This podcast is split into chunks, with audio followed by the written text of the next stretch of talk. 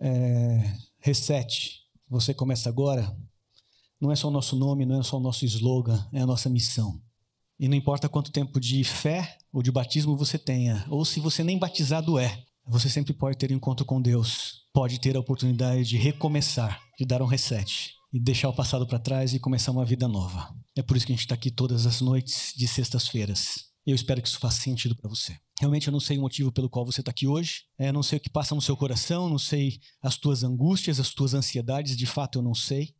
Sei de alguns que a gente consegue conversar e trocar ideia. Mas eu espero que o tema que a gente vai estudar hoje realmente possa ir de encontro às tuas buscas, às tuas necessidades, e que você possa sair daqui não apenas tendo um encontro com Deus, mas fazendo a escolha de ter um novo começo ao lado de Jesus, para toda a vida com Ele porque o Evangelho é isso: é por Jesus, é para Ele, é por Ele, é com Ele. E qualquer coisa que escape disso é perda de tempo.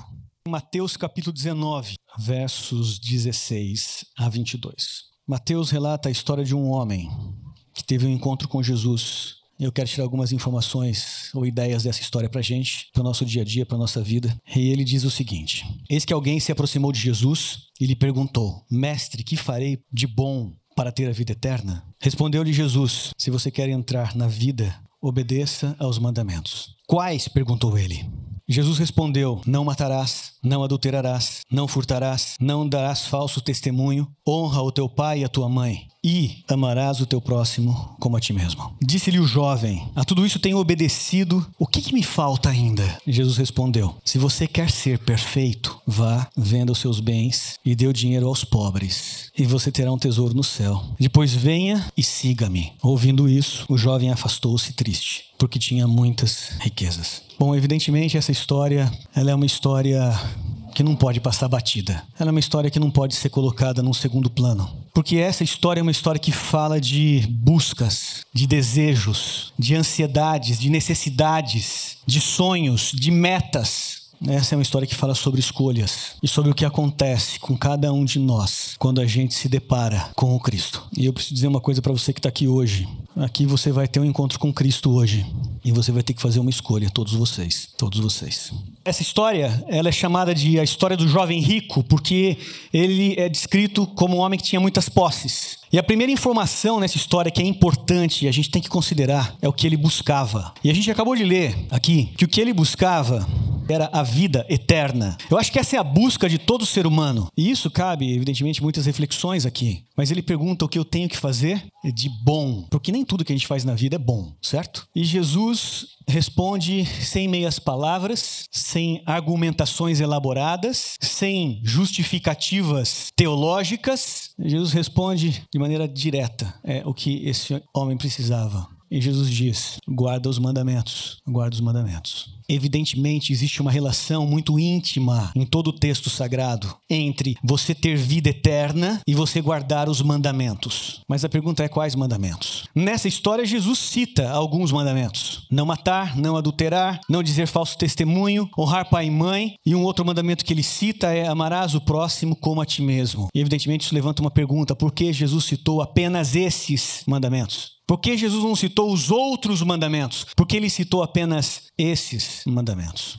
Porque existe sim uma importante relação entre os mandamentos de Deus e a vida eterna. Existe sim. E o que é curioso nesse texto é que Jesus cita quais mandamentos são importantes para esse lance da vida eterna. E você já entendeu: não matarás, não adulterarás, não furtarás, honra teu pai e tua mãe, não dirás falso testemunho e ame o seu próximo como a ti mesmo. E eu fico me pensando por que Jesus citou apenas esses mandamentos? Por que ele não citou outros mandamentos? Outros mandamentos que eu, Irã, julgo importante. Por que Jesus não não cita, porque talvez ele esteja passando uma mensagem muito direta e clara para todos nós. Porque se você não é capaz de fazer o básico, de que adianta fazer o resto? A resposta daquele jovem foi muito direta e clara. Eu guardo todos os mandamentos, todos os mandamentos. O que significa que aquele homem era uma pessoa religiosa, era uma pessoa temente a Deus, era uma pessoa que buscava fazer o que era certo para todo mundo. Mas na pergunta que ele faz para Jesus, essa pergunta levanta uma questão. Ele diz assim: "O que eu preciso?" Se ele guardava os mandamentos e ele ainda pergunta pergunta o que eu preciso,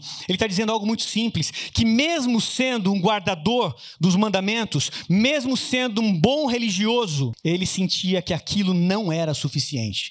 Mesmo fazendo obras de caridade, porque ele menciona e que ele amava o próximo, ele diz: Isso não é suficiente. O que mais eu preciso? E é aí que a coisa fica incrível nessa história, porque Jesus vai e toca na ferida daquele jovem, daquele homem. Jesus vira para ele e fala assim: Já entendi o rolê. Teu problema não é a compreensão da Bíblia. Teu problema não é o rito religioso. Teu problema não é frequentar a sinagoga. Já entendi. Você é uma pessoa religiosa que tenta fazer o que é correto. Eu já entendi. E Jesus toca na ferida. Vai e vende tudo que você tem. Dá aos pobres e segue-me. E o texto termina dizendo que aquele homem abaixou a cabeça, se entristeceu e se afastou de Jesus. Seguiu um outro caminho. E eu preciso dizer uma coisa para você aqui. Existe uma diferença radical entre ter um encontro com Jesus e permanecer, estar em Jesus. Aquele jovem teve um encontro com Jesus. Aquele jovem ouviu falar de Jesus, descobriu por onde Jesus estava passando, foi até Jesus, falou pessoalmente com Jesus, teve um encontro com Jesus, mas aquele encontro não mudou absolutamente nada, porque ter um encontro com Jesus não significa salvação. Ter um encontro com Jesus significa que diante de Jesus você está numa encruzilhada, que naquele momento com Jesus você vai ter que fazer uma escolha, continuar sendo o mesmo tipo de pessoa que você é, se auto-justificando, dando as desculpas e os argumentos necessários para que você continue sendo o mesmo tipo de pessoa que você é, onde você está, como você está. Porque aquele jovem rico, ele queria ter vida eterna, mas ele queria ter uma vida eterna sendo o mesmo tipo de pessoa que ele era. Aquele jovem não queria mudar absolutamente nada. Ele queria encontrar uma fórmula mágica para continuar sendo quem era eternamente. Para aquele jovem rico, o encontro com Jesus não foi nada muito diferente do que um ponto de ônibus, uma parada no meio do caminho dele. Mas o convite de Jesus para aquele jovem foi assim: vende o que tens, entrega aos pobres e segue-me. E segue-me. Porque existe uma diferença radical entre você ter o um encontro com Jesus e estar em Jesus, com Jesus, permanecer em Jesus. E essa é a escolha mais importante que você vai ter que fazer em toda a sua vida. Eu conheço, tenho amigos, muitos amigos, que tiveram encontros com Jesus, não vários, e continuam sendo o mesmo tipo de pessoa que sempre foram. Para o jovem rico, Jesus não fez diferença na vida dele. Eu não sei qual é a tua ferida, sei. Eu não sei o que, que é que te prende a ser o mesmo tipo de pessoa que quando tem um encontro com Jesus, encontra argumentações filosóficas, teológicas, mentais, psicológicas para se auto-justificar e continuar sendo o mesmo tipo de pessoa que você é. Eu não sei o que é que te impede, o que é que te segura para aquele jovem. Era o desejo pelo dinheiro, pela reputação, pela fama, por ser reconhecido e respeitado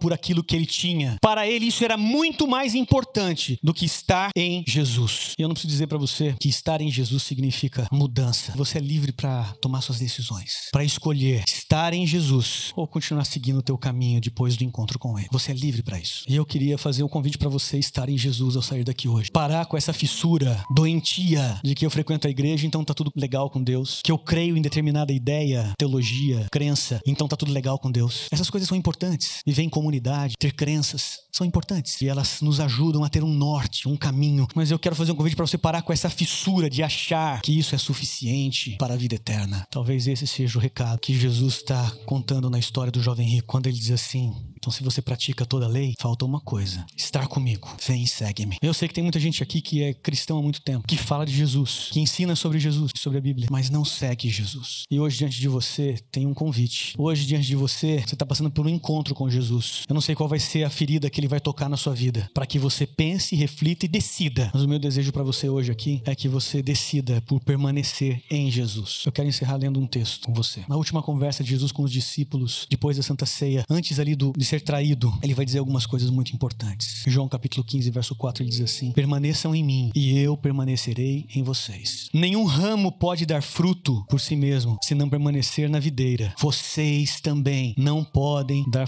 frutos se não permanecerem em mim. Eu sou a videira, vocês são os ramos. Esse é o convite de Jesus para todos nós. O convite de Jesus não é para que você tenha um encontro com ele, é para que você permaneça nele. E ele complementa dizendo assim: Assim vocês serão meus discípulos. É isso, é isso. Tem muito cristão, tem muito crente tem muita gente que bate no peito dizendo o nome da igreja que frequenta. Tem pouco discípulo. Porque ser discípulo significa menos de você e mais dele. Significa adotar para sua vida a lógica de João Batista, importa que ele cresça e eu diminua. Significa que você não tem a palavra final, a doutrina final, a verdade final. Significa permanecer nele, porque ele é, ele é. Para de querer ter um encontro com Jesus.